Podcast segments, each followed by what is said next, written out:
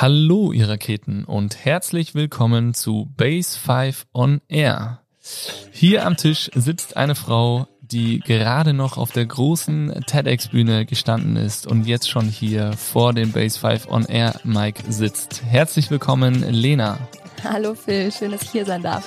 Ja, freut mich auch sehr, ganz, ganz spontan. Deswegen bin ich auch heute hier alleine am Start, ohne meinen Kompagnon äh, David. Aber wir haben gedacht, wir nutzen die Zeit, wo du auf der Durchreise bist und äh, nehmen einen schon lang versprochenen von beiden Seiten Podcast auf. Stimmt.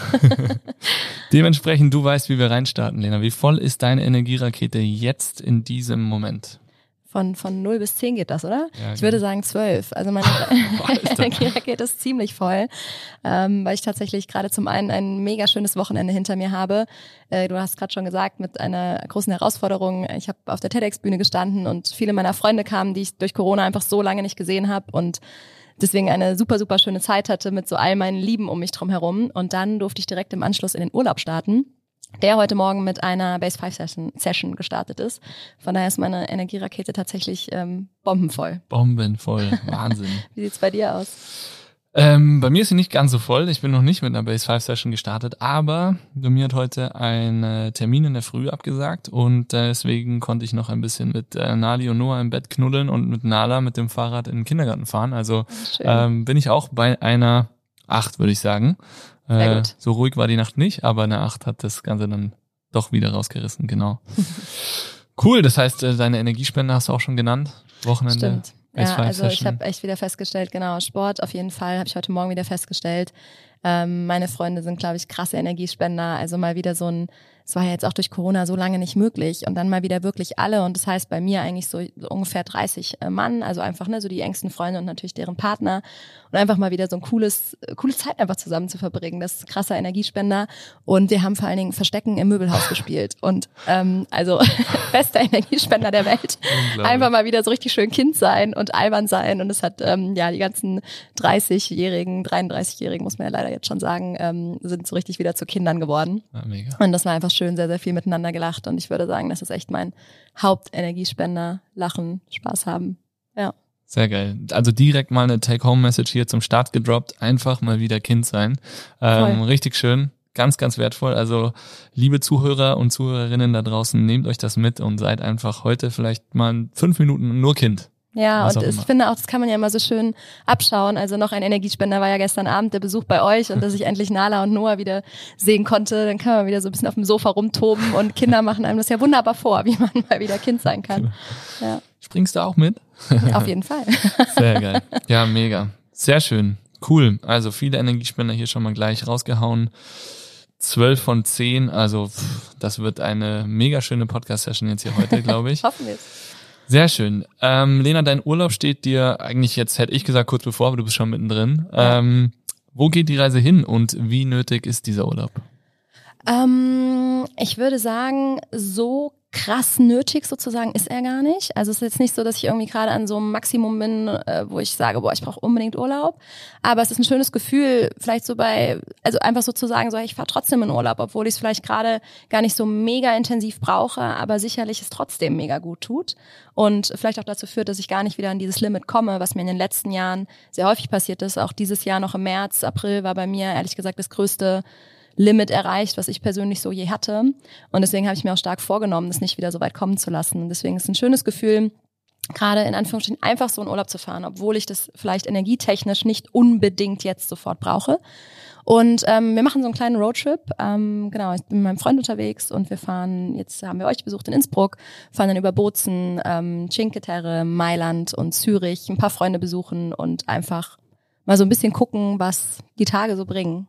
Also gar nicht so, so fest geplant, sondern einfach mal so diese Spontanität, die man vielleicht im Alltag manchmal nicht so haben kann, jetzt voll auskosten. Also treiben lassen auf jeden Fall. Total, ja. Mega.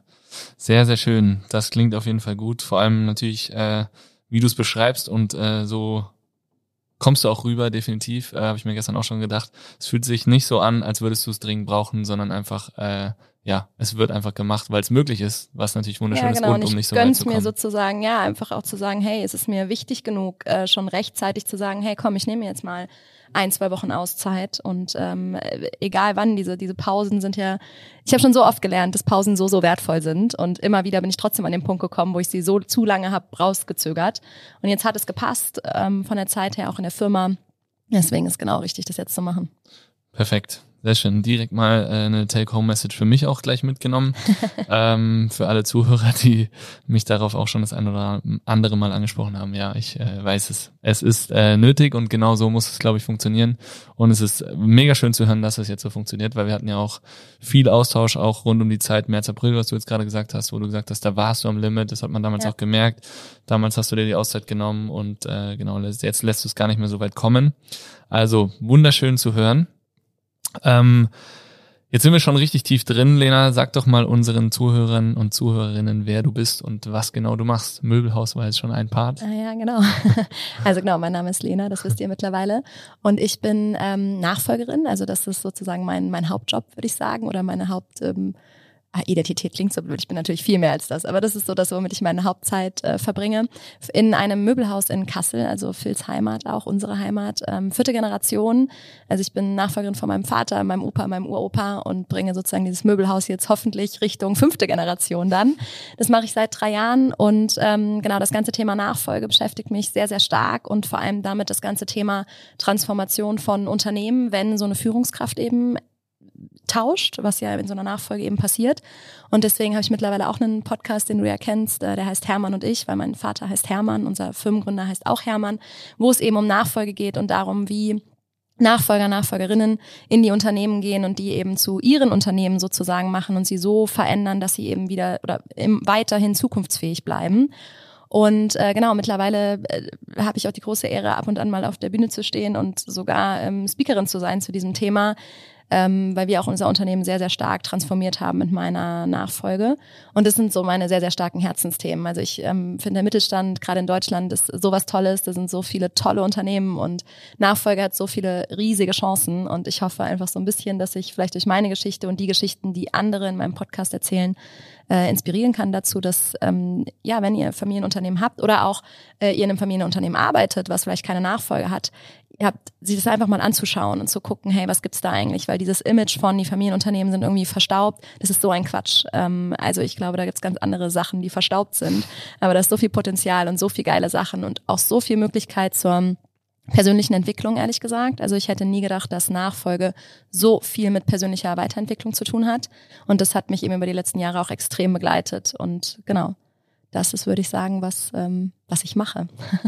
Ja, super spannend. Jetzt hast du echt schon sehr, sehr viel äh, raushören lassen von den ganzen anderen Themen. Ähm, ich meine, als Nachfolgerin und Geschäftsführerin äh, ein Möbelhaus zu leiten, wie groß, wie viele Mitarbeiter habt ihr mittlerweile? Wir haben knapp 160 Mitarbeiter, zwei Standorte, also 20.000 Quadratmeter. Also ein bisschen Fläche. schon, ja, das sind schon auf jeden Fall mal ein paar ordentlich hohe Hausnummern. Äh, und dann so nebenbei noch Speakerin, Coach. Ähm, Ach, genau, das habe ich vergessen. Ja, ich bin mittlerweile auch äh, Coach und ja, begleite, es ist eine mega, mega Ehre, andere Nachfolger und Nachfolgerinnen. Aber tatsächlich, jetzt habe ich auch den ersten Übergeber tatsächlich, der sich von mir coachen lässt, also sich so ein bisschen das Feedback von mir einholt, wie es eigentlich, also sozusagen über mich probiert er seinen Sohn besser zu verstehen, wie der sich eigentlich in seiner Rolle fühlt und begleite ihn sozusagen auf diesem Prozess aus der Firma raus. Super, super spannend. Ähm, genau, die Sachen waren alle gar nicht unbedingt so geplant. Kommen wir vielleicht äh, später noch so ein bisschen zu, dann kann ich da gerne nochmal berichten. Ja. Ähm, aber genau, so, so wird irgendwie der Kreis immer runder. Ja. Super spannend. Also Geschäftsführerin, Nachfolgerin, Speakerin, Coach, Visionärin, Podcasterin, ähm, also Podcast Hermann und ich unbedingt reinhören. Super spannende Geschichten.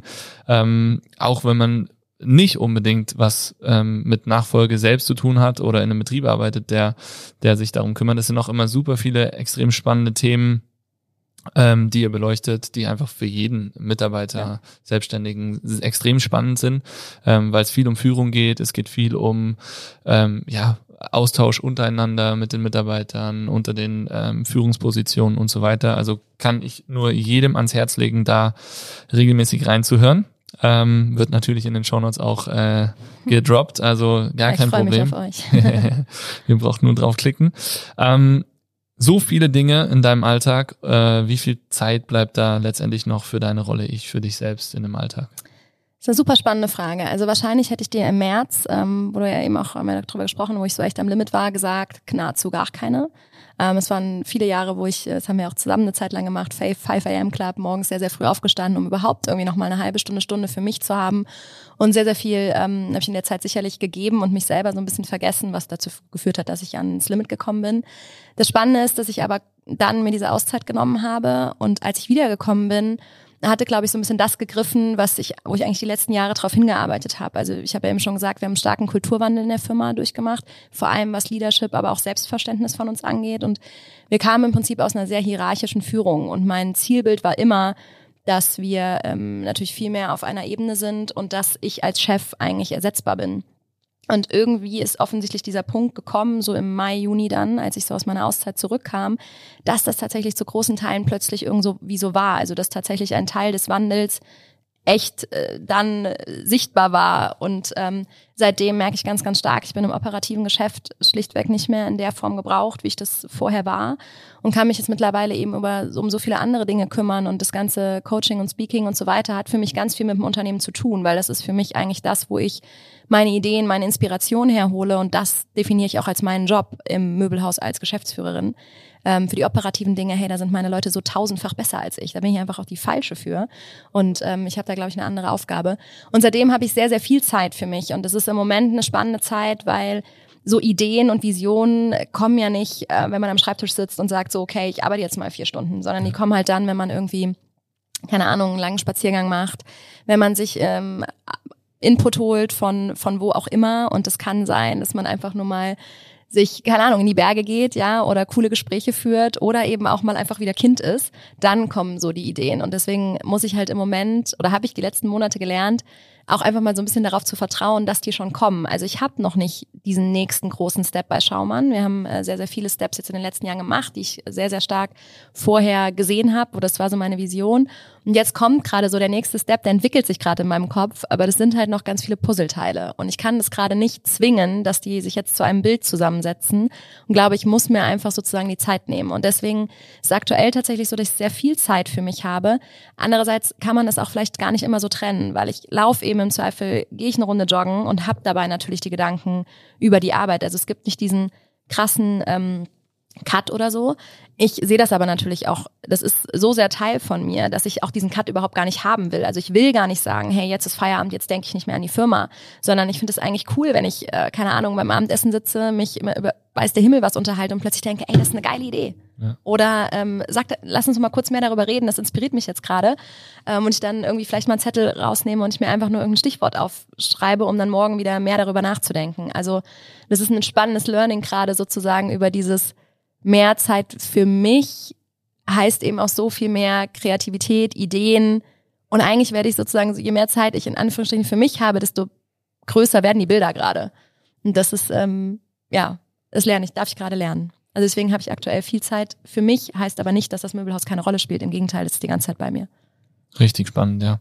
Ähm, war das im März, April, wo du so am Limit warst, war das auch ein Thema, dass du dich selber damit auseinandergesetzt hast, dass dir Ideen und Kreativität fehlt? Total. Also ich war einfach, mir hat alles gefehlt. Also ich habe einfach richtig gemerkt, ich kann nicht mehr denken. Mein Kopf war so voll. Ähm, kennst du diese Momente, wo du so das Gefühl hast, okay, gleich dreh ich durch, gleich dreh ich durch. Und es ist so, so gefühlt ähm, sehr, sehr knapp davor. Und ich hatte dann irgendwie, äh, war ja auch mitten im Lockdown und der Lockdown wurde als verlängert und verlängert. Und natürlich hatte ich auch irgendwie schon ich meine, ne, der erste Lockdown war ja im 2020 und wir reden jetzt vom März, April 2021, sehr lange irgendwie diesen, diesen Raum natürlich auch für die ganze Firma irgendwie gehalten. Also natürlich war es mein Job, Sicherheit zu vermitteln. Natürlich war es mein Job, auch teilweise emotional mal aufzufangen. Weil natürlich sich alle Sorgen gemacht haben, was, was passiert eigentlich mit uns. Und ähm, da habe ich ja, da ist dann irgendwann mal alles zusammengebrochen, weil ich sozusagen, ich konnte nichts mehr geben, ja, sozusagen leer. Und dann habe ich tatsächlich innerhalb von 24 Stunden irgendwie gesagt, okay, ich muss jetzt weg. Ähm, habe meine Führungskräfte angerufen, habe gesagt, hey, ähm, habt ihr ein Problem damit, wenn ich jetzt irgendwie abhaue? Ihr, ihr, also ihr könnt euch sicher sein, der Tag, an dem wir das Möbelhaus wieder aufmachen, bin ich wieder da. Die haben mich alle angeguckt und haben gesagt, wir sind froh, dass du das machst und dass du das selber erkennst, hau ab Mein Papa hat zum Glück auch gesagt, yo, ähm, es ist ja im Moment nichts, äh, go for it. Meine Mama war nicht so begeistert, das hatte aber mehr einfach damit zu tun, wie Mamas eben so sind, ne? Sorgen, Corona, du kannst doch jetzt nicht, ich bin tatsächlich nach Bali geflogen, nach Indonesien fliegen, bist du völlig verrückt. Aber für mich war das, ähm, ich habe einfach gemerkt, so wenn ich das jetzt nicht mache, dann ähm, äh, ja, da passiert irgendwas. Also es war wirklich so kurz vor zwölf. Und äh, zum Glück hat äh, Bali und diese völlig andere Lebensart, die die da drüben haben, mich wirklich irgendwie aufgefangen. Das kann man echt nicht anders sagen. Und ich war, durfte dann tatsächlich vier Wochen weg sein, einfach weil der Lockdown sich immer weiter verlängert hat und ich dann einfach auch meine Zeit auf Bali immer weiter verlängert habe. Und als es dann hieß, wir machen wieder auf, saß ich natürlich im nächsten Flieger, aber mit einer ganz anderen Energie und dann konnte ich auch wieder das meinen Mitarbeitern geben, was sie von mir brauchen. Das hätte ich vorher gar nicht mehr gekonnt. Cool. Hast du das äh, Feedback auch von den Mitarbeitern bekommen? Also davor hast du ja gerade schon gesagt, aber danach dann auch direkt? Also ja, es war ganz spannend, weil ich habe halt mit meinen Führungskräften, wie gesagt, gesprochen und habe so gesagt, hey, ich will da niemanden anlügen, aber wir müssen jetzt auch nicht in der Firma groß erzählen, dass die Chefin jetzt auf Bali sitzt, ja. Und so nach drei, vier Wochen kamen die ersten, ich bin dann auch ins Telefon gegangen, wenn es mal geklingelt hat. Das ist ja nicht oft passiert, ja, zweimal die Woche, keine Ahnung. Und irgendwann sagte dann die erste Mitarbeiterin, sag mal, warum habe ich dich eigentlich so lange nicht gesehen? Wo bist denn du? Und dann habe ich gedacht, jetzt kannst du ja auch schlecht lügen, das wäre ich auch doof, ja. Und dann habe ich halt gesagt, du, ich bin mal eine Runde abgetaucht, ja. Ich brauchte einfach mal die Zeit für mich. Ja, wo bist du denn? Und dann habe ich das auch gesagt und habe mich erst total unwohl gefühlt. Und das Spannende war eben, dass dieses Feedback total zurückkam, dass alle gesagt haben, hey, geil, dass du es gemacht hast. Und schön, dass wir auch, als ich wieder da waren, sozusagen in Anführungsstrichen unsere Lena wieder haben. Und gut, dass wir wissen, dass du auf dich acht gibst, weil man, ich hatte das nie so wahrgenommen, aber durchaus gab es offensichtlich schon Mitarbeiter, die sich auch mal Gedanken gemacht haben, so nach dem Motto, so hey, passt unsere Chefin irgendwie auch auf sich auf und wir brauchen die vielleicht noch ein paar Jahre, was ja auch eine total schöne Wertschätzung ist. Ähm, deswegen haben die sich dadurch tatsächlich auch gut gefühlt und was wieder so absurd war, ne? dass ich irgendwie ein schlechtes Gewissen hatte und dachte, hey, das kannst du keinem sagen, was sollen die denken, mega egoistisch von dir, Lena, null. Und andererseits habe ich ihnen ja auch den Raum irgendwie aufgemacht, das Gleiche tun zu dürfen, ähm, was sie vielleicht auch gewertschätzt haben. Ja. Richtig spannend. Ja, wir haben ja damals echt ähm, auch viel Kontakt gehabt. Du hast ja mir auch gleich als erstes gesagt, dass du noch Bahn fliegst. Und ich habe gesagt, mega geil. Ähm, aber du hast auch gesagt, ja, ähm, hängst nicht so an die große Glocke oder erzählst nicht so weiter. Und ähm, ich habe mir damals eigentlich auch schon gedacht, ja, ich weiß nicht, das ist irgendwie, finde ich, nichts, womit man äh, sich, sich zurückhalten muss. Aber es ist natürlich immer klar, wie nimmt's die, die, das Umfeld auf. Ich glaube, da muss man schon vorsichtig sein. Aber äh, die Rückmeldung zeigt es natürlich, dass es auf jeden Fall äh, gut funktioniert hat und äh, dass es der richtige Schritt war. Genau, und ich glaube, es ist auch immer dieses, äh, diskutiert man ja auch viel drüber, so zum Beispiel, hey, kann man jetzt als Chefin, also tue ich jetzt selber nicht, ne, aber mit dem Porsche vorfahren, kann man jetzt in der Kurzarbeit, alle sind in Kurzarbeit, selber nach Bali fahren. Ja. Ich war natürlich selber die ganze Zeit in Kurzarbeit, ist ja wohl logisch, dass ich die Erste ja. bin, die geht, ja.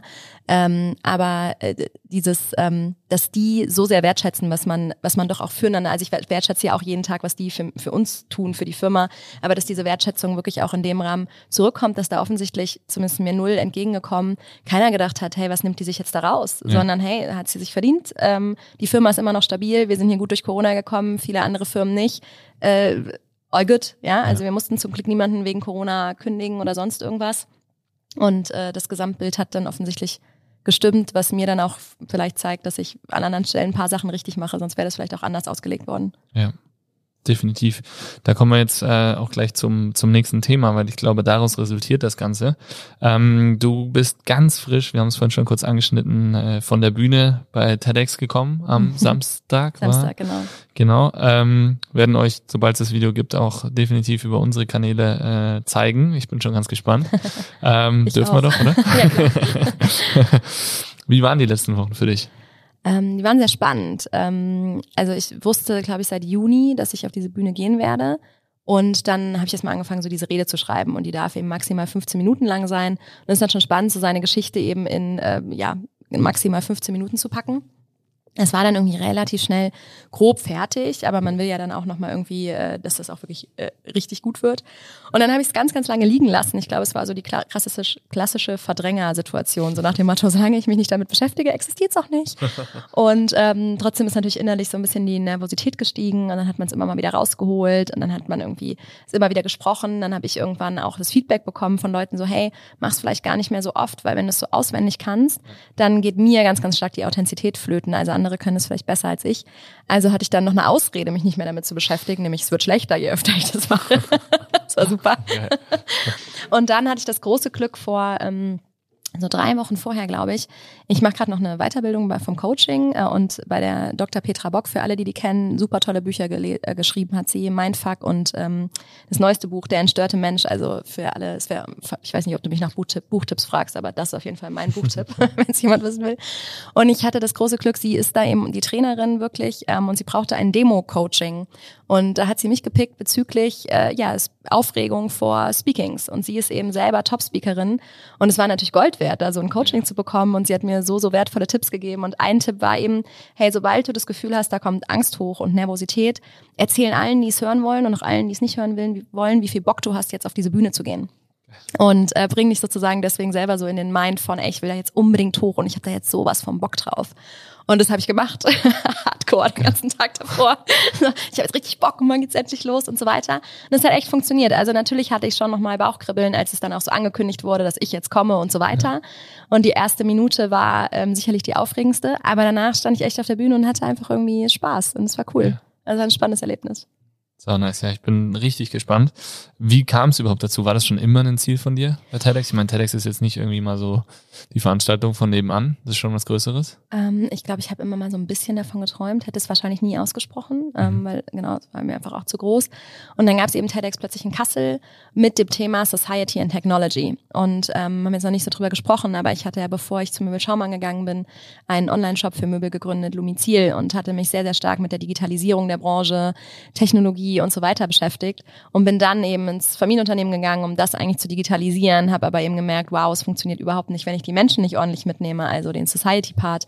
Und ich habe quasi diesen Titel gelesen und dachte so, wow, das ist genau, das ist genau mein mein Titel irgendwie sozusagen und das äh, das würde doch irgendwie super gut passen und ich weiß eben auch, dass TEDx die wollen eigentlich immer ganz gerne einen Speaker dabei haben, der aus der Stadt kommt, wo TEDx eben auch stattfindet, in dem Fall also Kassel. Also im Zweifel war, Zweifel war ich sozusagen die Quotenkasslerin.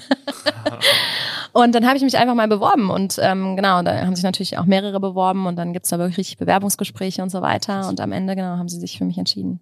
Cool, ja. wie viele andere? Also wie, wie viel kommen da dann? Also ich weiß nicht, wie viele Bewerber es gab. Wir waren jetzt an dem Tag sechs Speaker. Okay. Ich glaube, es ist auch ein bisschen unterschiedlich äh, pro Event, aber genau, bei uns waren waren es sechs an dem Tag. Cool.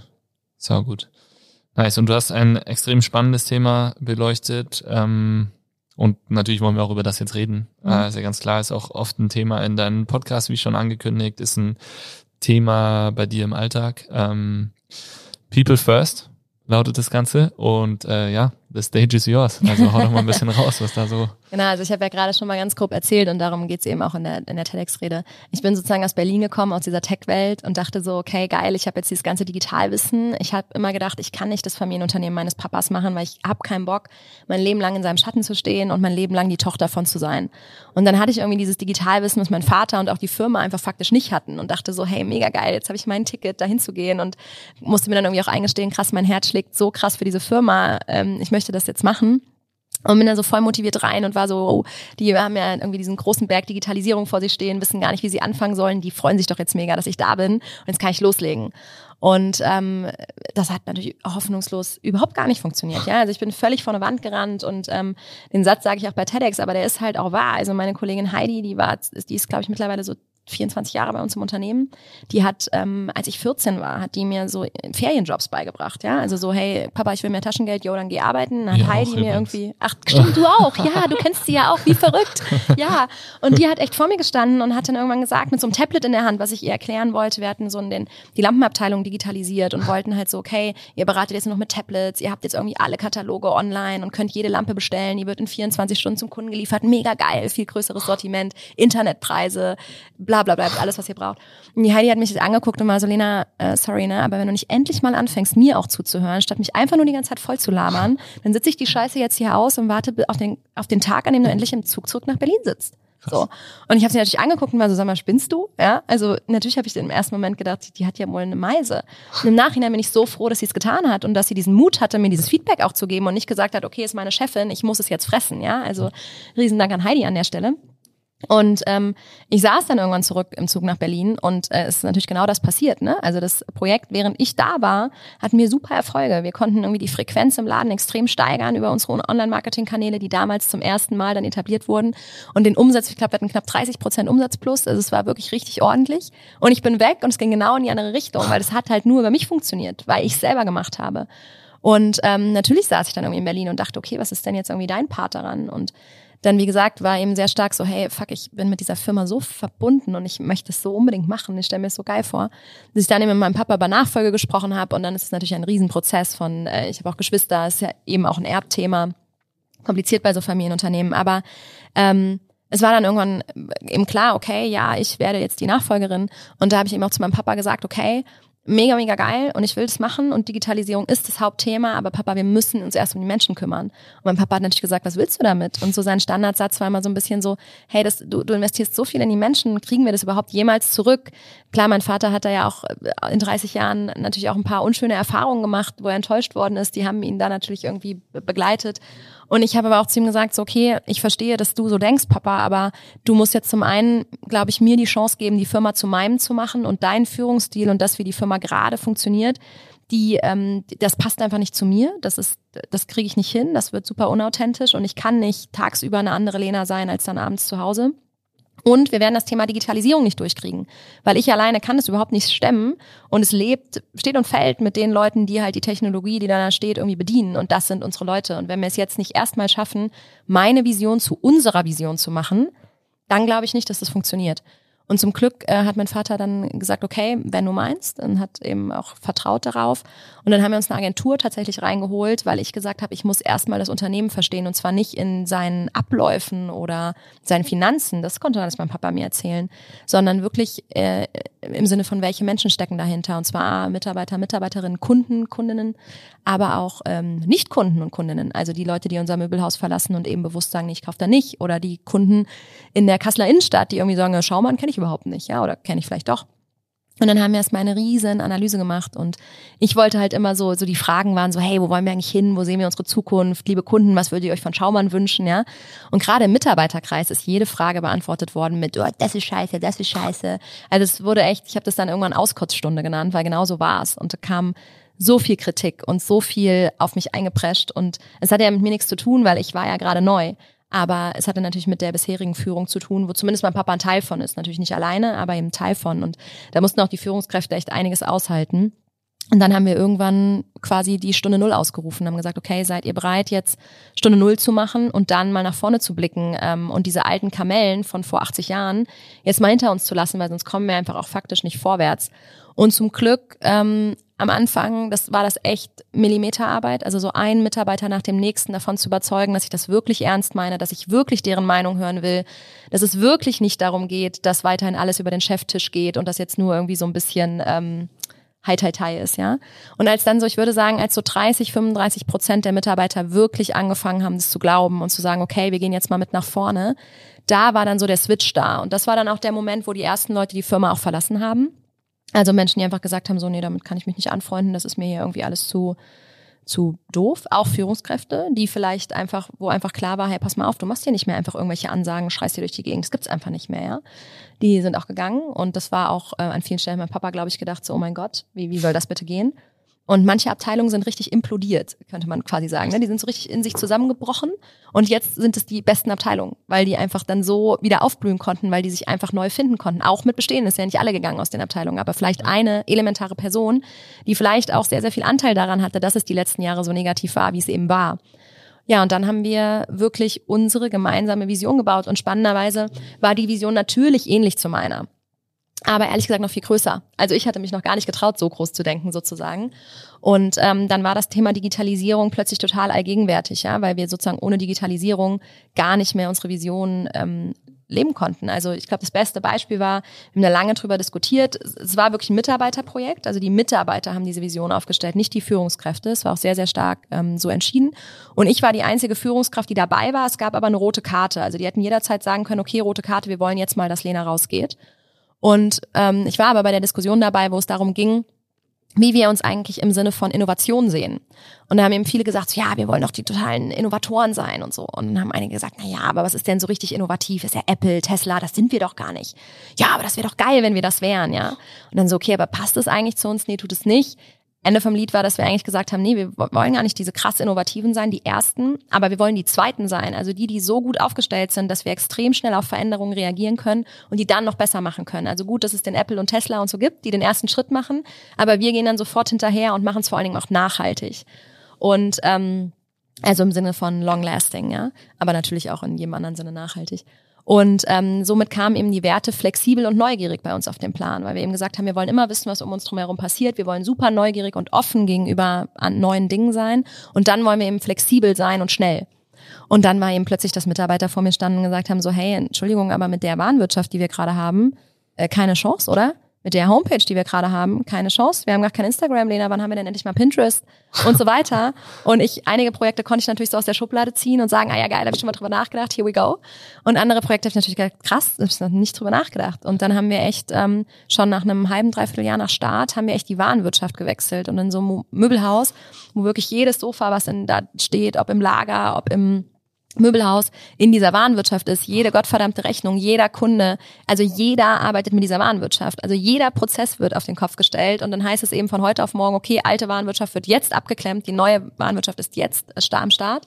Das ist ein richtiges Mammutprojekt und da sind auch schon einige Möbelhändler tatsächlich dran pleite gegangen, weil es auch eine riesige Investition ist. Dementsprechend nervös war mein Papa. Ich war natürlich so ein bisschen unbedarft, nur so läuft schon. Aber die Motivation, glaube ich, von uns allen war so groß, ähm, dass ich weiß das noch ganz genau, es war der 6. Dezember, wo wir umgestellt haben. Und wir hatten irgendwie, wir hatten extra von der, von der Warenwirtschaft selbst noch Leute da, alle so Turnschuhe an, damit wir irgendwie den ganzen Tag durchs Möbelhaus rennen können. es ist einfach nichts passiert. Es war einfach so smooth und so easy alles und niemand, es waren einfach alle nur so geil, dass wir das jetzt haben und jetzt laufen sie stolz durch die Gegend und sagen, hey, wir sind das erste papierlose Möbelhaus, kein Kaufvertrag wird mehr gedruckt, alles wird auf dem Tablet unterschrieben, ähm, nur noch per E-Mail raus. Natürlich, wenn ein Kunde es gerne gedruckt haben will, kriegt ihr das. Unsere Auslieferpapiere, unsere Monteure fahren mit Tablets raus. Also Sachen, wäre nicht möglich gewesen ähm, vorher Krass. und äh, mit der alten Warenwirtschaft. Und das waren aber so Dinge, die kamen dann eben aus dem Team viel, viel stärker als von mir und ich hätte die auch gar nicht alle auf einmal umsetzen können. Ne? Das ging nur, indem ich gesagt habe, okay, die großen Projekte mache ich selber mit, die kleinen Projekte, wo irgendwie überschaubar war, was das Risiko, go for it. Ja. Und wenn es halt nicht läuft, läuft es nicht okay, aber ich kann mich da gerade nicht drum kümmern. Ja. Und ähm, so haben wir natürlich auch sehr, sehr viel ähm, ja, Verantwortung an die Mitarbeiter abgedrückt und heute würde ich auch, war immer schon mein Ansatz, ne, der beste Mitarbeiter ist der, der volles Ownership für seine Aufgabe empfindet. Das hatten wir halt vorher in dem Ausmaß nicht, aber das haben wir in der Zeit gelernt und ich habe dann auch sehr bewusst entschieden, als die so angefangen haben zu wollen, hätte ich dann gesagt, ja, okay, schön, aber habe ich keine Zeit für, wir nehmen das Projekt jetzt mal auf und wenn ich wieder Zeit habe, dann gehen wir es an, hätte ich das alles kaputt gemacht. Also war so, okay, es ist billiger, sozusagen jetzt zu sagen, mach das Projekt und im Zweifel hast du mal 3000 Euro versenkt, als jetzt zu sagen, nee, wir warten auf mich. Ja. Und außerdem wäre ich ja dann meinem eigenen Ding gar nicht treu gewesen. Hätte ich ja wieder alles über meinen Tisch gemacht. Ja. Aber es war eine spannende Zeit, ja. Richtig spannend klingt das ja. Wie lange hat das gedauert oder ist das ein Prozess, der nach wie vor ist? Ich glaube, es ist ein Prozess, der niemals endet, ähm, was auch cool ist, weil ich glaube, wir dürfen uns ja immer wieder neu erfinden und immer wieder neu definieren, was bedeutet denn jetzt zum Beispiel neugierig für uns, ja? Also und das ist vielleicht auch für jede Abteilung und für jeden Mitarbeiter nochmal ein bisschen was anderes. Aber der Großteil des Prozesses hat gedauert ungefähr ein Jahr, bis wir wirklich dieses Zielbild stehen hatten und dann auch schon die ersten Veränderungen wirklich da waren, wie zum Beispiel der Warenwirtschaftswechsel und dann, ähm, in, genau, nachdem das dann stand, so ein halbes Jahr, bis man wirklich gemerkt hat, dass das auch nach außen strahlt. Also bis wir dann wirklich, ich konnte es selber gar nicht glauben, ich dachte immer, es wäre sowas Internes. Und dann, es kriegen wir so oft Briefe von Kunden, die uns irgendwie schreiben, so, hey, wir sind irgendwie seit 40 Jahren Kunde hier bei Schaumann. Und jetzt geht man da rein und hier ist alles anders. So, was habt ihr gemacht? Und irgendwie, also die ganze Stimmung ist anders und äh, ihr habt, habt noch nie habt ihr so eine so eine leidenschaftliche Beratung gehabt oder was auch immer die mir mal erzählen. Ich denke, das kann ja gar nicht sein. Aber das wird äh, total wahrgenommen und auch, ich glaube, unser Arbeitgeber-Image hat sich extrem verändert. Mhm. Ähm, immer ein großes Lob, wenn Mitarbeiter ihre Freunde oder Familie in die Firma haben wollen. Das hatten wir vorher ja. vielleicht auch nicht so. Aber das sind viele Dinge, wo das, das drauf ausstrahlt, ja. Krass. Und kannst du sagen, wie viel äh, Prozent der Mitarbeiter, die vorher dabei waren, diesen Weg nicht mitgehen wollten? Ich weiß gar nicht, was es im Prozent war. Ähm, Oder? Ist ja auch mal ein bisschen die Frage, warum sie genau ja. gegangen sind. Ne? Aber ähm, es sind zwei Hände voll sind sicherlich gegangen in diesem Prozess. Okay. Aber die haben halt Platz gemacht für Leute, die wirklich Bock auf uns haben, ne? Okay. Und den Weg so mitzugehen und den auch so sehen. Und heute stellen wir natürlich auch ganz anders ein. Also ich bin zum Beispiel auch jemand, ich bin also wenn wir People First sprechen, dann sprechen wir vor allen Dingen also über das Menschliche, ne? Oder das ist für mich einfach so wichtig. Und wir Menschen sind halt keine Maschinen. Der blöde Lebenslauf, ja, ist wichtig, was du kannst, aber es ist so viel wichtiger, ob du unsere Vision teilst und ob du irgendwie Bock hast und brennst dafür. Und ich gerade gestern mit meinem Freund eine Diskussion drüber gehabt, äh, der arbeitet bei einer Beratung und da laufen die Sachen natürlich auch ganz anders als in so einem Familienunternehmen. Und als ich ihm erzählt habe, so dass wir tatsächlich mehr oder minder in den ersten drei Sekunden eines Bewerbungsgesprächs uns schon ein Zeichen geben und sagen ja oder nein, weil wir einfach ganz, ganz stark probieren, auf unsere Intuition zu hören. Und die sagt uns in den ersten drei Sekunden, ob das der richtige Mann für uns ist. Ne?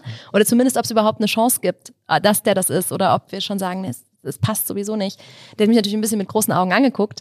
Ähm, aber ich glaube, dass das so wichtig ist, dass wir das immer mehr machen, ähm, wirklich wieder auch mehr unser Bauchgefühl zu integrieren. Und das ist für mich irgendwie auch ähm, Menschlichkeit. Und ich hoffe, dass, äh, oder ich, ja, ich doch, ich hoffe, dass meine Mitarbeiter das auch sich immer mehr zutrauen in allen Bereichen. Ja, also weiß ich nicht, es geht nicht nur darum, wer hat die schönsten Sofas, sondern es geht auch darum, mit welchem Lieferanten haben wir ein gutes Gefühl, wer wirtschaftet nachhaltig, mit wem glauben wir, dass wir in die gleiche Richtung denken wo fühlen wir uns gut, wenn wir mit dem arbeiten und wo eben nicht, weil der irgendeinen Scheiß veranstaltet, sei es, weil er scheiß Arbeitsbedingungen hat oder Materialien verwendet, die nicht okay sind oder was auch immer. Und äh, die Dinge sagt oft das Bauchgefühl im Zweifel am Anfang so, hey, guck da nochmal genauer hin oder aber eben auch, hey, alles, alles cool. Ja. ja. Das heißt, äh, People First nicht nur mit dem Kunden gegenüber, nicht nur dem Mitarbeiter Nein, gegenüber, sondern auch den den menschlichen, ja genau, das sowieso genau ja. und äh, genau und es geht nicht darum sozusagen People First klingt ja auch manchmal so so yo die Meinung des Menschen ist die wichtigste. Ja. Nee, es geht einfach darum dieses dieses menschliche wirklich wieder reinzubringen und eben nicht so maschinig zu sein, sondern wirklich wieder Individualität mit reinzubringen, Bedürfnisse wahr, wahrzunehmen und auch gerade ähm, äh, das sagt auch immer Petra Bock in ihren Büchern so schön, das, deswegen nehme ich das jetzt einfach auch hier mal. Es geht ja so sehr darum, dass wir so sehr in Schubladen denken, oder? Und so sehr konditioniert sind mit Glaubenssätzen und so weiter.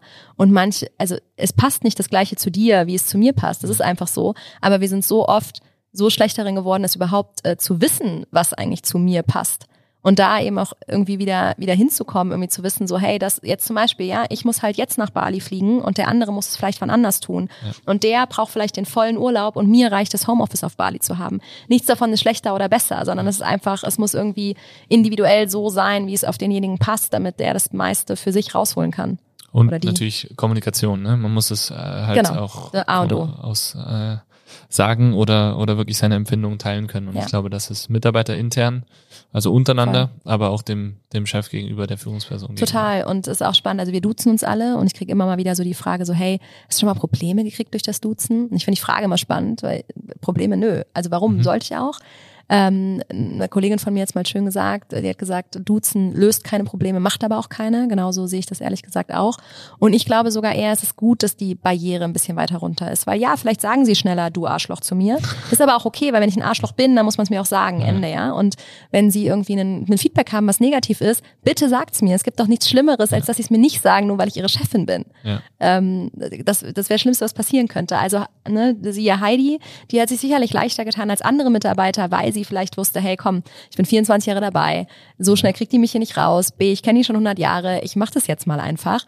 Aber ohne die Heidi hätte ich vielleicht nicht verstanden, was da eigentlich abgeht und hätte einfach gedacht, yo, läuft halt so weiter, ja. ja. Also äh, Gott sei Dank habe ich sie vielleicht geduzt, Gott sei Dank hatte sie diesen vielleicht in dem Moment aus anderer Sicht vielleicht auch fehlenden Respekt, wobei ich das nicht so empfunden habe. Ich finde, sie hat mir den größten Respekt damit entgegengebracht, ja. dass sie gesagt hat, hey, es fällt, weil es sie bestimmt nicht leicht gefallen, dieses Feedback zu geben sich da ein Herz zu nehmen und zu sagen, nee, ich sag's jetzt genauso, wie ich es denke. Ne? Andere würden es vielleicht anders sehen. Damit hat sie mir ein großes Geschenk gemacht. Cool. Und äh, so diese Feedback-Kultur, wie schwer ist es, die mit neuen Mitarbeitern bei euch zu etablieren? Oder ist das mittlerweile so, so aus einer Hand gehend äh, dass man es sofort mitbekommt? Nee, das ist, das kommt drauf an, wo die herkommen. Also man merkt das ganz, ganz stark. Wir hatten jetzt letzte Woche habe ich wieder gedacht, wow, ist eine ganz, ganz tolle neue Mitarbeiterin von uns. Die heißt Frau Herz. Wie schön ist dieser Name? ähm, das ist mein Vater ins Möbelhaus gekommen und ähm, sie ist durch die ganze Küchenabteilung gelaufen und hat allen gesagt, oh mein Gott, der Herr Schaumann ist im Haus, setzt euch alle gerade hin, räumt eure Schreibtische auf. Und ähm, die haben alle gelacht und haben halt gesagt, so, hä, ist der Herr Schaumann halt im Aus, was, was soll das, ja? Aber die kommt eben aus einem Unternehmen, wo das eben anders war, wo wenn der Chef da reingekommen ist, die alle quasi stramm gestanden haben. Und für die ist das natürlich gerade so, hä, meint ihr das ernst? Ich darf hier irgendwie wirklich, ja? Und die muss das sicherlich noch drei, vier Mal erleben, bis die das wirklich verstanden hat, dass das, dass das wirklich so ist, weil sie wahrscheinlich so krass konditioniert ist, ähm, was super traurig ist. Ich finde, es ist, ähm, also ich könnte weinen, wenn ich sowas sehe. Und andere äh, machen es sofort. Äh, das, das ist ganz unterschiedlich, wie die so konditioniert sind, ja. Okay, ja. Aber das ist im Bewerbungsgespräch oder im Bewerbungsverlauf kein Thema oder schon? Doch, ich, ich meine, man fragt das natürlich so ja. nicht, weil das kann ja auch nee. gar keiner beantworten, ja. ja so kannst ja. du mir Feedback geben. wie sollst du es beantworten?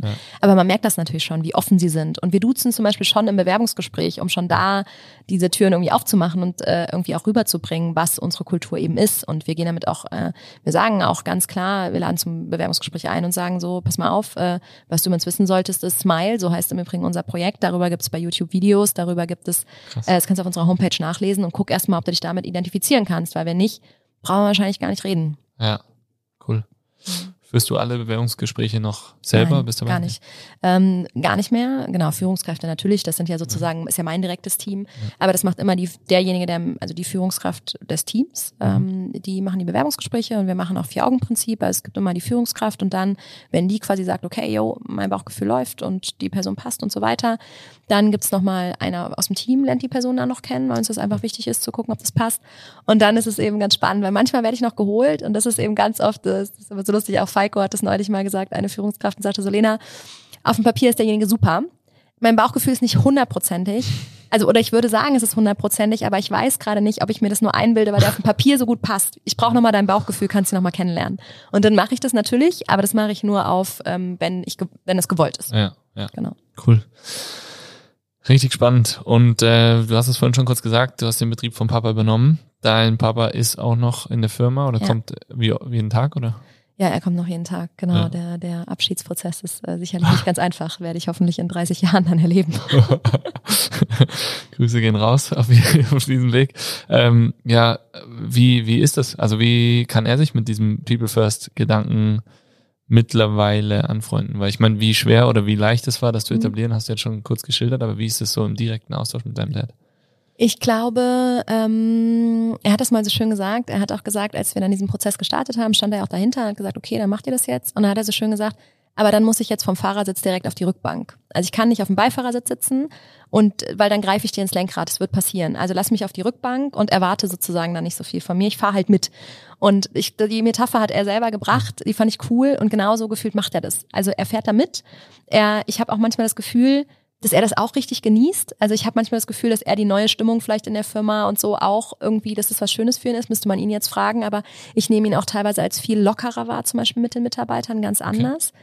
Ähm, genau, er ist also nicht derjenige, der das jetzt maximal ähm, irgendwie gestaltet, aber ich ja, kriege das ja auch mit, wenn er es in der Branche zum Beispiel mal stolz erzählt oder so, ne? Und das ist ja schon dann überall dabei. Und er war dann auch relativ schnell, dass er gesagt hat, also wenn schon, machen wir das richtig. Es ging dann zum Beispiel auch darum, dass wir gesagt haben, wir wollen so ein Kick-Off-Event machen. Dann war jetzt so, okay, machen wir irgendwie so ein kleines Fest, ja, oder so. Und da war er dann auch so, nee, also wenn wir das Thema jetzt machen, dann muss jetzt auch dieses Feeling, was ihr jetzt da erarbeitet habt, an diesem Abend rauskommen. Also dann machen wir jetzt hier wirklich Lagerparty, branden mal das ganze Lager um und bedrucken jetzt die LKWs mit Smile und weiß ich nicht was, ja.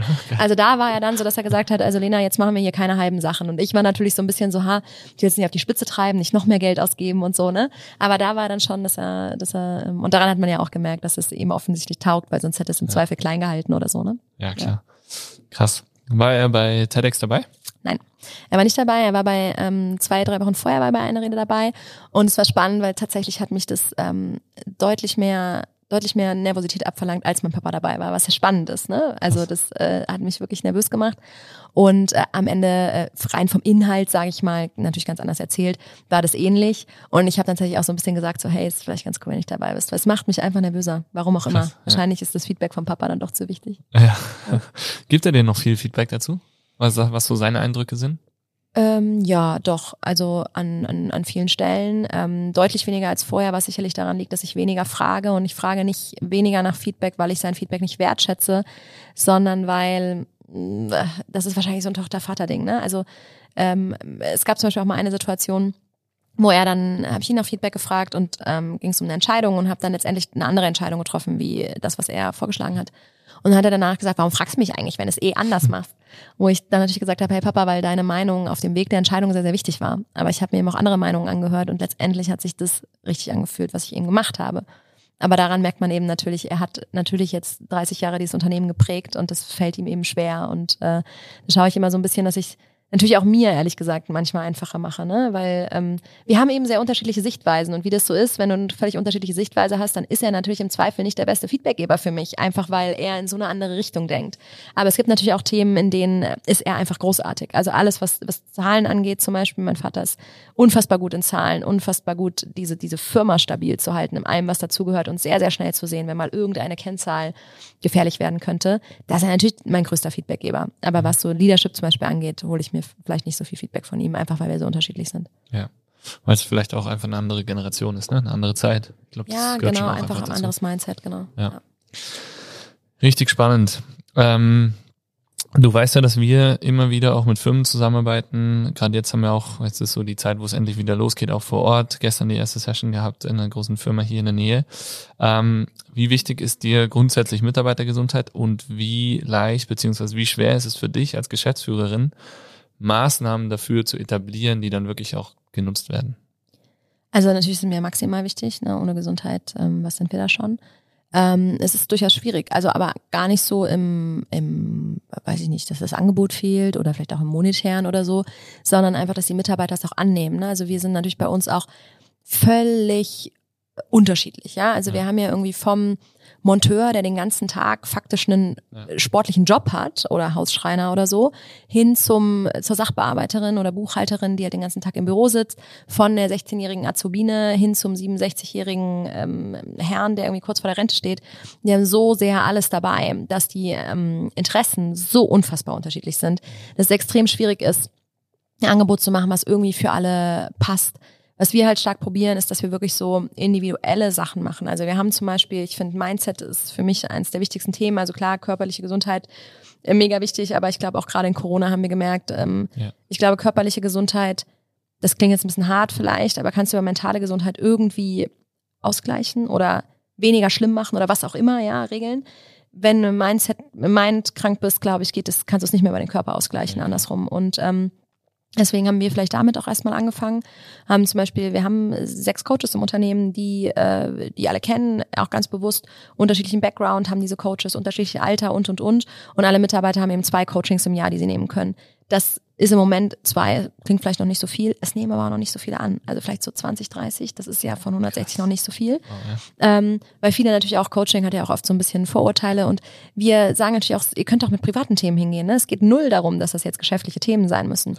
Und auch das ist aber was, jetzt haben die ersten mal so ihr Coaching gemacht, jetzt spricht es sich rum, jetzt sagen die ersten in Gehaltsverhandlungen, hey, ich möchte gar nicht mehr Gehalt, ich möchte einfach nur ein Coaching mehr, ähm, weil sie eben den Mehrwert daran sehen und so muss man, glaube ich, da so diese Geduld haben. Und da müssen wir jetzt mal gucken, was auch die Mitarbeiter sich als nächstes irgendwie wünschen. Ernährung ist bei uns ein großes Thema, halte ich auch für super wichtig, weil wir halt viel ja, mach mal schnell eine Pause zwischendurch, ess irgendein Brötchen. Äh, da sind wir auch irgendwie dran zu überlegen, wie können wir unser, ja, irgendwie, irgendwie was machen, wo wir sagen, hey, es gibt zumindest irgendwie zwei, dreimal die Woche ein gutes Mittagessen für alle oder so. Ja ähm, wir haben eine Küche, wo man kochen kann, wird natürlich in entspannteren Zeiten viel genutzt. Während Corona musste man das alles ja. schließen. Jetzt müssen wir das irgendwie sehr aufwendig neu wieder etablieren, dass die Leute das tatsächlich wieder tun. Ne? Ja. Vorher war das total gang und gäbe, dass man irgendwie mindestens ein, zwei Mal die Woche zusammen gekocht hat. Ja. Jetzt ist halt wieder eingeschlafen. Ähm, ja, mal gucken, wie es also wird. Ähm, so Gemeinschaft. Ich war ja mal bei euch, das ist aber auch schon wieder ein bisschen her, ähm, mal im Büro, wo gerade noch äh, so der Übergang von Domizil zu Möbelschaumann und so weiter war. Ähm, Damals hattet ihr auch, glaube ich, einen Kicker und so eine kleine Community Area. Wie ist das? Wie wird das genutzt oder habt ihr das noch? Wir haben das alles noch. Während Corona auch da musste ja. das ja alles irgendwie geschlossen werden. Wir haben es mittlerweile wieder auf. Ähm, es ist noch nicht wieder der Vibe da, leider. Ne? Ich hoffe echt, dass der wiederkommt, weil ich finde, das merkt man schon stark, dass wir einfach früher mehr miteinander gelacht haben, mehr was auch immer, weil wir einfach lockerer miteinander waren. Ne? Aber jetzt so langsam sind bei uns alle geimpft und ich hoffe, dass dann so ein bisschen diese Leichtigkeit auch wiederkommt und dann kann man es als Chef auch wieder vorleben, weil solange ich eben auch immer wusste, hey, da sind Leute, die irgendwie zum Beispiel nicht geimpft sind oder oder oder, musste ich ja auch irgendwie im Zweifel mal eher derjenige sein, der sagt, nee, machen wir mal lieber nicht. Ne? Also so der Spielverderber sein, ja. um einfach für alle irgendwie Verantwortung zu übernehmen. Und ähm, ich hoffe, dass ich da jetzt bald wieder eine andere Rolle einnehmen darf. Cool, ja. Ja, du weißt ja, da sind so unsere fünf Säulen Movement Nutrition, Community, Mindset und Sports, also das ist ja das alles irgendwie inkludiert, auch mal ein mhm. Event zu machen, irgendwie, ähm, wo man mal wandern geht, einen Wandertag macht oder was so auch immer. wichtig. Wir haben jetzt endlich zumindest mal gesagt, wir machen mal einen Grillabend zusammen. Ja. Wow, was wir für eine Stimmung hatten, ja. Ja. Es war der Hammer. Und wir haben uns nicht getraut, die Standorte schon zu vermischen. Also haben wir gesagt, okay, einmal Kassel, einmal Korbach, das ist unser zweites Möbelhaus, und einmal Verwaltung, die machen das unter sich. Und du glaubst gar nicht, was da für Stimmung war. Das hat man so sehr gemerkt, dass alle haben so danach gelächzt. Und selbst Leute, die im Urlaub waren, ähm, offiziell in der Zeit, sind irgendwie abends gekommen, um mit uns zu grillen. Ja, cool. Weil sie alle einfach nur so danach gesehnt haben, mal wieder zusammen zu sein. So, so wichtig. Ja. Voll. Ganz spannend. Also das ist auch, so wie du es jetzt sagst, ist auch was, was wir immer wieder haben, wenn wir in Gesprächen gehen mit Firmen ähm, oder wenn wir das anbieten. Ich meine, gestern war ich in der Firma, die haben 900 Mitarbeiter. Oh. Ähm, das Angebot ist cool, die zahlen irgendwie einen Fünfer für eine Trainingssession ähm, und trotzdem sind dann irgendwie sieben, acht, neun Leute da. Ich meine, das war auch vor Corona ganz anders, also das merkt man jetzt schon richtig krass. Ähm, online bieten wir ein bisschen was an auch. Das funktioniert auch mal besser, mal schlechter. Es kommt echt so ein bisschen auch auf die Firmenkultur und wie lange die das schon Mhm. leben, das merkt man krass. Ähm, und, und wie es dann letztendlich kommuniziert wird. Ähm, aber so wie sich das bei euch anhört, glaube ich, ist da schon echt viel Potenzial, aber momentan halt Corona-technisch super schwierig. Das muss sich einfach etablieren, Ja, so wie und man muss sagst. halt immer schauen, ne, was hat man halt für eine Sache, dass es irgendwie noch für jeden individuell irgendwie anpassbar Genau, ist. Ja. äh, genau. Mega spannend. Cool. Sehr schön. Lena, jetzt quatschen wir schon 50 Minuten. Es war Oh, wow. richtig viel wertvoller Input. Ja, es ging jetzt echt krass. Ja. Schnell, war, war, hat richtig Spaß gemacht. Ähm, für euch soll der Trip jetzt weitergehen nach Bozen. ja. Ähm, ich, wir wünschen euch natürlich ganz, ganz viel Spaß. Aber bevor du dich jetzt in den Urlaub verabschiedest, hast du fünf Take-Home-Messages oder wie auch immer wie viele, äh, die du gerade für diesen Ansatz People First irgendwie weitergeben kannst, die jetzt für einen für einen äh, für eine Führungskraft äh, spannend sind, die aber auch für einen Mitarbeiter spannend sind. Ähm, Also zum einen würde ich einmal ganz, ganz klar äh, sagen, Mut. Also Mut, das einfach mal anzugehen und sich wirklich die richtigen Fragen zu stellen und darauf zu vertrauen, dass der Weg sicherlich nicht immer einfach ist und wird, aber dass man da eine, eine coole Lösung findet und vor allem, viele sagen ja immer so, people first, wir müssen uns um die Zahlen kümmern, wir müssen Geld verdienen. Yo, kann ich sagen, haben wir in den letzten zwei Jahren auch und zwar viel mehr als vorher. Ähm, das kommt von ganz alleine. Also da einfach den Mut haben, loszugehen. Zweiter Punkt, auf jeden Fall Vertrauen. Also Vertrauen, liebe Chefs, an eure Mitarbeiter, die können so viel mehr. Und ähm, geht da mal in die zweite Reihe und, la- lasst, Reihe und lasst die mal äh, vorweglaufen. Das, äh, das wird großartig, kann ich euch sagen. Und liebe Mitarbeiter, Vertrauen in euch selber, da auch einfach mal loszugehen und auch zu fordern. Im Zweifel auch Vertrauen darein, dass man dem Chef jetzt dieses Feedback mal geben kann. Ähm, Finde ich mega, mega wichtig. Drittes, drittens, ähm, mein Vater hat so einen schönen Satz und der, glaube ich, passt immer. Anfang hilft. Der ist so platt, wie er ist, aber es ist genauso. Fangt einfach mit den kleinen Sachen an und ähm, der Rest kommt dann irgendwie von ganz alleine. Ähm, viertens, glaube ich, gerade für uns Chefs zuhören, zuhören, zuhören, zuhören und ernst nehmen. Und zwar auch sich selber zuhören. Und ähm, das ist echt unangenehm, aber das ist, äh, das ist cool. Und auch zulassen, dass das eben auch zu einem persönlichen Prozess wird. Ähm, ich glaube, das ist ganz wichtig. Und dann fünftens, ähm, das ist nach fünf gefragt, glaube ich, ne? Ähm, ja, ich, ich glaube, vielleicht ist das jetzt, vielleicht klingt das für den einen oder anderen jetzt zu esoterisch, aber ich glaube, Angst ist immer ein beschissener Begleiter. Also passt die, pack, die Angst beiseite und ersetzt die einfach mal durch, ähm, durch ganz viel Liebe und äh, dann kann da eigentlich nur was Gutes rauskommen, weil wenn, wenn Liebe dabei ist, dann ist es immer was Gutes sozusagen, ja, und dann braucht man auch nicht über irgendwelche Dinge diskutieren, ob die ethisch korrekt sind oder nicht äh, korrekt, weil äh, sobald sie nicht korrekt sind, glaube ich, kann dieses, dieses Wort dafür nicht mehr verwendet werden. Und dann, ähm, glaube ich, hilft das ganz, ganz stark. Und wie gesagt, gerade das Thema Angst, weg damit. Mega. Fünf hervorragende Take-Home-Messages. Also schreibt die euch auf, Leute. Geht damit um und äh, du hast gesagt, zu eurem Smile-Projekt habt ihr Infos auf der Website. Da werden wir natürlich auch euch. Genau, und bei YouTube gibt's zwei ganz coole Videos, wo einmal die Mitarbeiter erklären, was Smile eigentlich ist und einmal auch wir, also ich, mein Vater und mein Bruder. Und ich glaube, da kann man aus dem Video ähm, ganz, ganz viel rausnehmen. Das ist cool geworden. Kann man vielleicht so den Vibe ein bisschen mitnehmen, der bei uns äh, an den meisten Tagen, zumindest das, Feedback, was wir bekommen, tatsächlich spürbar ist. Sehr geil. Ja, das nehmen wir euch auf jeden Fall oder geben wir euch natürlich auf jeden Fall mit in die Shownotes. Zusätzlich zu den ganzen anderen Tipps, Buchtipp und so weiter. Hast du noch einen Buchtipp? Also wie gesagt, der entstörte Mensch von äh, Petra Bock ist so ähm, mein, mein Lieblingsbuch. Und dann ähm, ist äh, noch ein anderes Buch, was ich äh, unfassbar gerne habe, ist äh, Ungezähmt von Glennon Doyle. Ähm, ist vielleicht ein bisschen weiblich geschrieben, aber auch ein super Buch für Männer, finde ich. Äh, Geht es auch viel darum, ähm, so diese Schubladen und Glaubenssätze mal wieder beiseite zu packen und zu hören, ähm, was ist, wer bin ich eigentlich so selber und was ist mir eigentlich selber wichtig. Und sie sagt immer so schön, es geht darum, wieder wild zu werden. Wild im Sinne von, wir sind ja eigentlich auch Tiere sozusagen und sind eben jeder individuell und wild. Ähm, genau, und sozusagen diesen Weg zu gehen. Und sie schreibt es einfach so schön mit ihrer eigenen Geschichte, die sehr, sehr, sehr spannend ist. Mit 40 entdeckt, dass sie lesbisch ist, sich von ihrem Mann getrennt, ähm, Familie sozusagen auseinandergenommen, eine Frau geheiratet und sich einfach getraut, da wirklich so voll auf ihr Herz zu hören. Sehr inspirierend. Wow. Sehr schön. Ja, mega, Lena. Dann wünsche ich euch jetzt einen wunderbaren Urlaub, einen wunderbaren weiteren Vielen Trip. Dank. Vielen Dank, dass du dir jetzt hier die Zeit noch genommen hast. War wieder sehr wertvoll. Gestern das Abendessen, heute Ja. hier noch der Podcast. Mega schön. Ähm, zum Abschluss, Fäuste in die Mitte, egal wo ihr seid. Ich schreibe Bass, ihr da draußen und du, Lena, pfeift so laut ihr könnt. Und da, wo ihr seid, einfach die Hände in die Luft. 3, 2, 1, Bass! Five! Yo! ciao, ciao. It. Ciao.